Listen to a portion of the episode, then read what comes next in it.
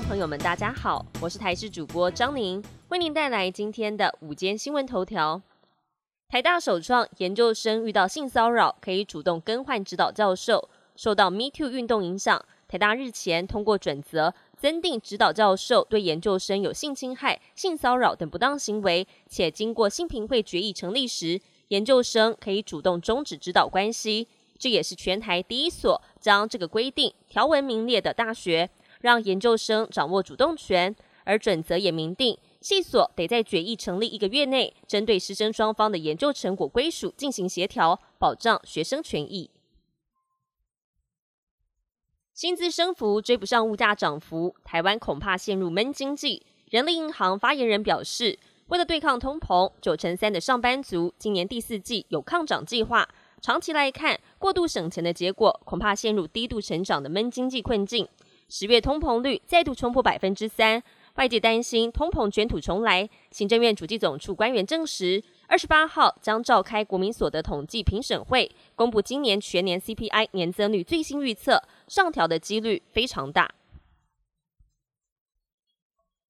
日本关西河流和地下水最近遭到 PFAS 污染。大阪府社经市抽检发现，有三成五民众体内含有高浓度的 PFAS PFAS 会提高罹患癌症的风险。相对多国定定有饮用水建议值，我国迟迟没有 PFAS 饮用水建议值或是规范。专家呼吁尽速跟进。长期追踪 PFAS 议题的看守台湾协会表示，欧盟今年初已经公开一份 PFAS 的禁限制提案，预计管制一万种以上的 PFAS 物质。但台湾目前只公告列管四种 PFAS，脚步实在太慢了。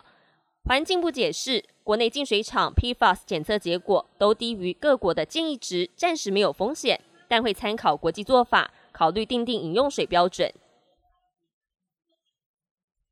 以色列军方十九号公开西法医院附近一条长达五十五公尺的地道，指控哈马斯透过西法医院作为指挥中心策划攻击行动。以军还公开西法医院的监视器画面。表示，在十月七号哈马斯袭击当天，有好几名人质曾被带到医院。不过，哈马斯否决了这些说法。另外，卡达总理表示，人质谈判只剩下几个次要的问题需要解决，未来几天大量人质有望获得释放。美国前总统卡特的夫人罗莎琳十九号在家中辞世，享其寿九十六岁。卡特中心发布声明指出。罗莎琳在家人的陪伴之下，在乔治亚州的家中安详辞世。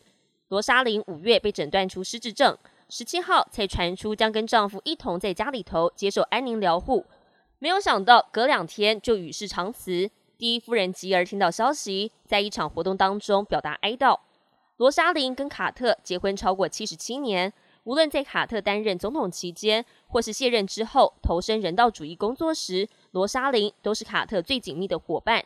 亲民谦逊的形象深植人心，如今逝世让各界相当不舍。本节新闻由台视新闻制作，感谢您的收听。更多新闻内容，请持续锁定台视新闻与台视 YouTube 频道。